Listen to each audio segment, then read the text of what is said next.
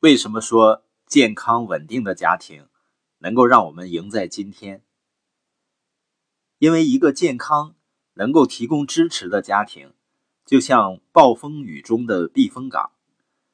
现在社会给人很大的压力，工作单位充满压力，学校也往往是有敌对的气氛，生活节奏完全失控。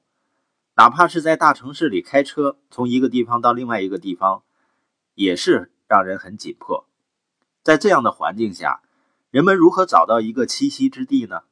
我想，如果答案不是家庭，还能有什么呢？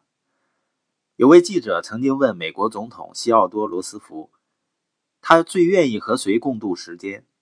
罗斯福回答说：“相比世界上任何达官显贵，他更愿意和家人共度时间。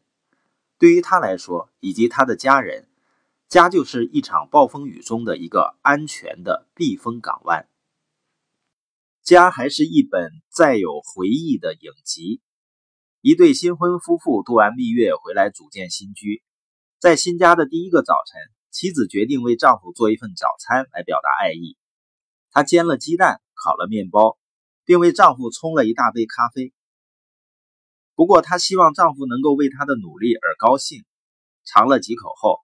丈夫说：“这和我妈妈做的早餐不是一个味儿。”妻子尽量避免不让丈夫的评价伤害自己的感觉，因为她希望两人的婚姻生活开端良好。决定第二天清晨再做尝试。第二天，她起了个大早，做好早餐摆在丈夫面前。丈夫的反应同样是：“这和我妈妈做的早餐不是一个味儿。”这种情况又有两次。她做的早餐都得到了丈夫相同的评价，最后她受够了。第二天早晨，妻子把鸡蛋煮了再煮，直到鸡蛋硬得像橡胶一样。她把培根烤得很焦，把面包烤了又烤，直到它变黑。她把咖啡煮得像泥浆一样。当丈夫坐到桌前，妻子把这些食物端到他面前。丈夫嗅了一下咖啡，看了看面前的盘子，叫道。嘿，这才像我妈妈给我做的早餐。即使童年不完美，人们还是喜欢家庭回忆。回想你自己的童年吧，什么是你最难忘的回忆呢？有哪些美好的情景依然可以让你微笑？如果你有孩子，你认为哪些回忆是他们最喜欢的呢？你可能需要问一下孩子了。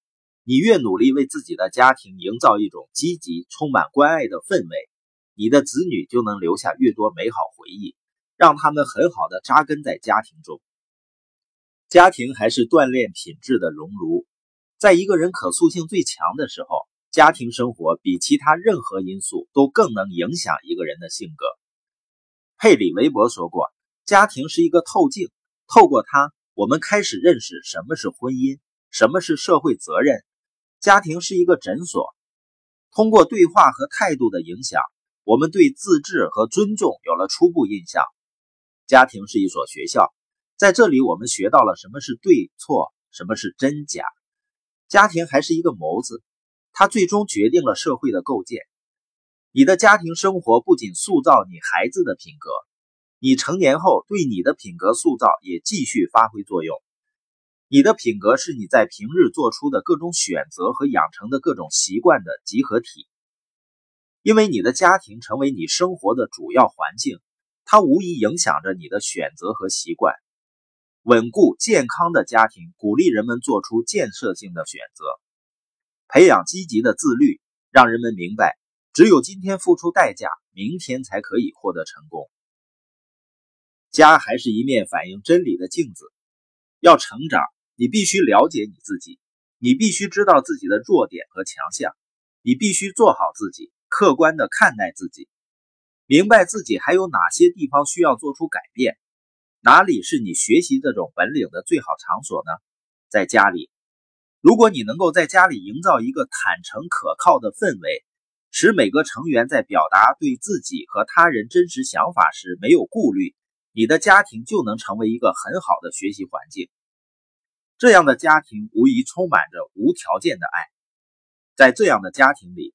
每个成员都可以开诚布公地谈论自己的错误和弱项，这是一个容许失败的安全场所。它有一个良好的倾听环境，每个人都怀着理解和同理心去聆听。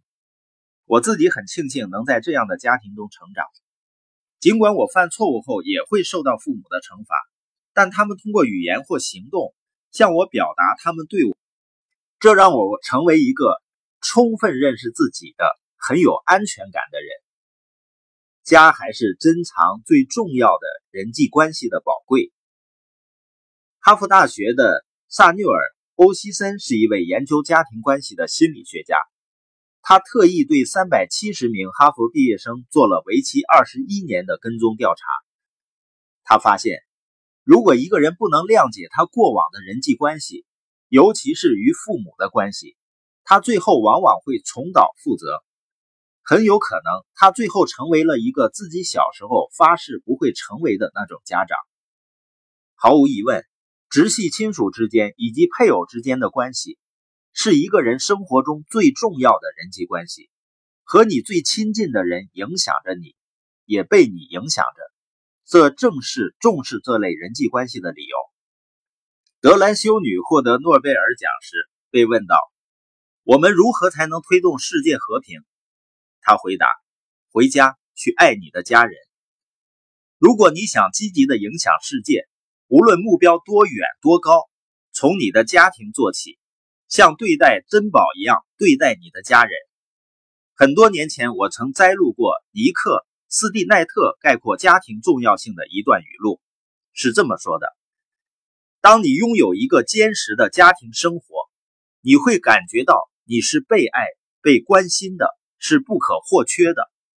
这种关爱情感和尊重的流露给予你内在的动力更成功的应对生活的挑战。换句话说家庭能赋予你稳定。